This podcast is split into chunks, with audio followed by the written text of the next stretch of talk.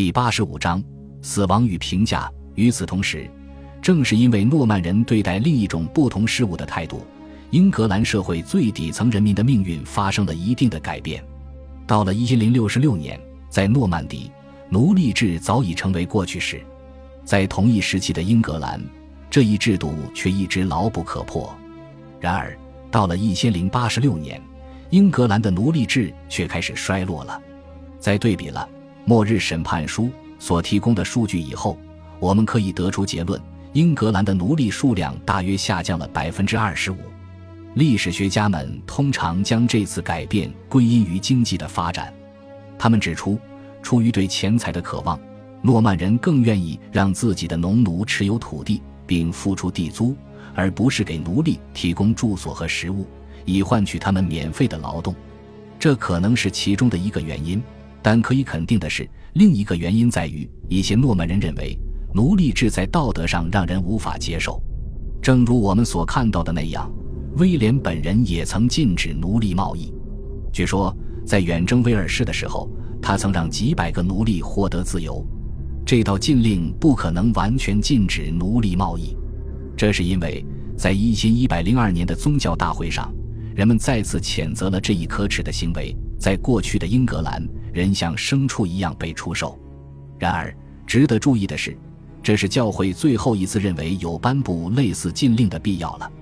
到了一千一百三十年，奴隶制已经在英格兰彻底消失了。一些当时的人含蓄地把奴隶制的消失归因于诺曼征服。达勒姆的劳伦斯写道：“当英格兰开始有了诺曼领主以后，在这些外来人的手下，英格兰人不再遭受他们此前施加在自己身上的痛苦。在这一方面，他们发现。”外国人对待他们比他们对待自己更好，在另一方面也同样如此。除瓦尔塞奥夫伯爵外，没有一个英格兰人因为诺曼征服而被处死。除去认为奴隶制是错的以外，诺曼人还认为，当对手投降后最好饶恕他们。他们把这两种理念都带到了英格兰。直到诺曼征服前夕，英格兰人还在进行政治暗杀。但就在诺曼征服后不久，这一暗杀行为很快就消失了。没人敢杀人。在《盎格鲁撒克逊编年史》中，编写者对威廉所颁布的法律和他所建立的秩序大加赞赏。无论一个人对另一个人犯下了什么恶行，他们都不能杀人。国王最后一次下令处死贵族是在一千零九十五年，而在一千零七十六年之后的英格兰。即在瓦尔斯奥夫被处死之后，没有伯爵被处死，直到十四世纪初，这一局面才被打破。在接下来的近两个半世纪里，诺曼征服所带来的骑士精神一直约束着英格兰。最后，诺曼人也带来了他们对教会改革的热忱。在英格兰各处，宗教规范都早已消亡，在他们到来之后，这些规范才得以重新确立。马姆斯伯里的威廉在一千一百二十年写道：“无论是在乡村还是在城镇里，我们都能够看到教堂和新建的修道院，他们都采取了新的建筑形式。随着新的宗教感情的出现，我们的国家繁荣了起来。当然，在当时的英格兰，宗教并未完全消失，而这位编年史家是在夸大其词。要说明这一观点，当代的历史学家就会指出。”一千零六十六年，英格兰和罗马之间就有联系了。他们还会指出，早在诺曼征服之前，建造教堂的热潮就已经出现了。然而，毫无疑问的是，诺曼人在很大程度上加速了教会改革的进程。威廉和兰弗朗克感到，英格兰的教会体制亟待改革，并着手引入副主教、教会会议和独立的教会法庭。买卖圣职和神职人员的婚姻完全被禁止了。数据印证了马姆斯伯里有关宗教建筑数量增加的说法。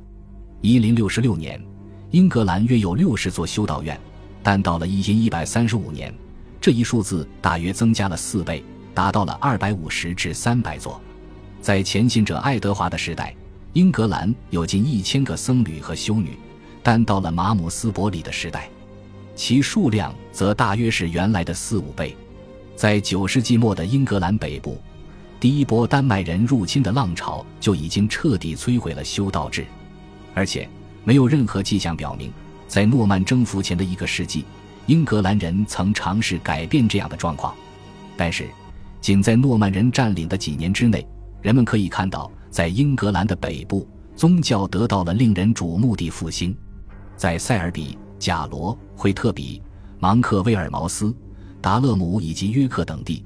人们或者修建了修道院，或者修缮了原有的修道院，再也没有什么能比这个例子更好的证明征服者和改革派步调一致了。当然，对于上述观点也有反驳的声音。一些人会说，即使诺曼征服没有发生，英格兰人可能也会接受这些有关领主制、奴隶制、屠杀和宗教的新看法。但这一论断只是凭空臆测。我们可以看到。在一零六十六年之前，没有充分的证据可以证明事态有任何朝着这个方向发展的趋势。可以确定的是，随着原有的统治精英集团被迅速取代，人们便可以很快地接受这些新的理念。这一改变产生了影响深远的连锁反应。这是因为诺曼英格兰的人们迅速地接受了这些新观念，而在英格兰以北和以西的凯尔特国家。这些新理念并未得到认可。经过一两代人之后，在看待威尔士及苏格兰等邻国的时候，马姆斯伯里的威廉等人使用了一种审视和批判的目光。他们以厌恶的笔触写道：“这些国家的人仍然在相互杀戮，干着掳掠人口和奴隶贸易的勾当。由此产生的道德优越感一直持续到后来的几个世纪。”当英格兰人自己在大不列颠境内野蛮的扩张的时候，这种优越感也让他们认为自己的行为是正当的。对几乎一千年后的我们来说，评判诺曼征服是很容易的。我们可以不带偏见地指出，这一征服带来了什么积极的或者消极的影响。当时的英格兰人则没有这种奢侈的事后之名，对他们而言。诺曼人的占领似乎是一场彻彻底底的大灾难，正如马姆斯伯里的威廉所阐述的那样，对于我们亲爱的祖国而言，这是一场悲惨至极的浩劫。他们看到自己的艺术珍宝被掠到诺曼底，成了敌人眼里的战利品；他们看到他们的圣遗物消失了，或是被丢弃，或是被放入火中以验证其真伪；他们看到自己的教堂被毁了。无论他们在新来的诺曼人眼里是多么粗劣或者不合时宜，这些教堂都已经矗立了数百年，有些甚至始建于基督教在英格兰传播之初。我们这些恶棍正在毁坏圣人的杰作，却还无耻而傲慢地认为我们正在改造他们。一千零八十四年，在看到他的旧教堂的屋顶被扯下来时，伍斯特的乌尔夫斯坦气诉道：“比起我们。”大教堂的修建者圣沃斯沃尔德是多么的杰出啊！有多少圣洁而虔诚的人曾经在这里侍奉上帝？伍尔夫斯坦等人也不无沮丧地注意到，忽然之间，英语就不再是一种书面语言了。正如我们所看到的那样，大约在一千零七十年前后，国王的书记官就放弃了使用英语写作的惯例。他们放弃的理由很充分。即当时的大多数权贵是法兰西人，根本不懂英语。从那以后，人们开始用拉丁语来书写英格兰的档案。类似的，在英格兰修道院的善写室里，僧侣们也很快就不再使用英语了。举个很突出的例子，盎格鲁撒克逊编年史 C 本写到了一千零六十六年，D 本则写到了一千零八十年，只有一本的编撰者们坚持到了十二世纪。直到他们中的最后一人于一千一百五十四年停笔。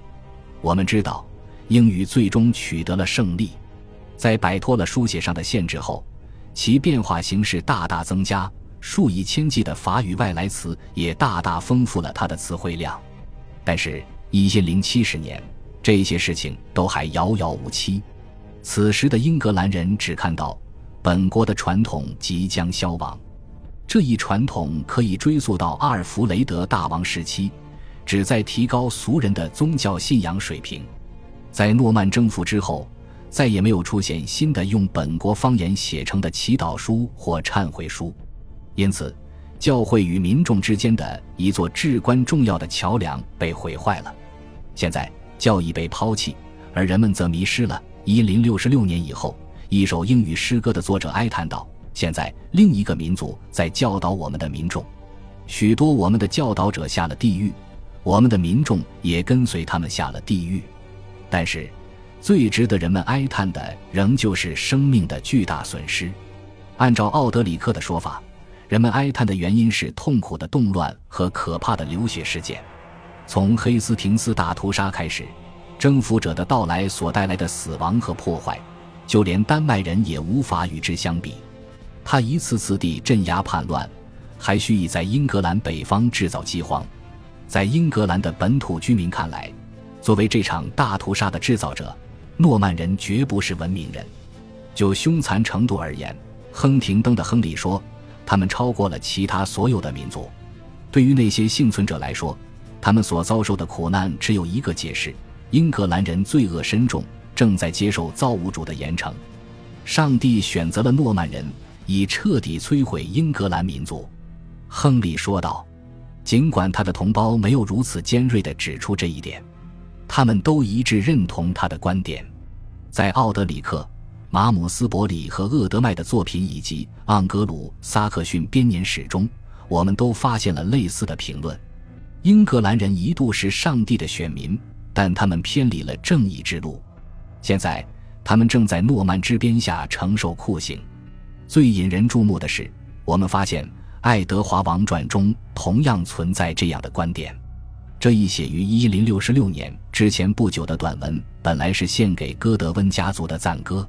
但因为诺曼征服，他已被篡改的面目全非，而且在征服之后，他很快被当成了献给前信者的宋词。英格兰，你要遭受灾难了。在过去，你明亮耀眼，圣洁的天使的后裔居住在你这里，但是如今，带着焦灼的期望，你为了自己所犯下的罪而不断的痛苦呻吟。你已经失去了本土的君王，并承受了失败。在对抗一位外国人的战争之中，你无数的子民都流出了鲜血，可怜啊！就在你的身躯上，你儿子们被杀害，你的议政大臣和贵族们则镣铐加身，他们或者被杀死，或者被剥夺了财产。的确，这位匿名的作者因为他刚刚经历过的事件而感到无比的悲痛，因为这样的悲痛，他甚至不能直面这些事件。关于英格兰，我该说些什么呢？他问道。关于接下来的几十年，我又该说些什么呢？感谢您的收听，喜欢别忘了订阅加关注，主页有更多精彩内容。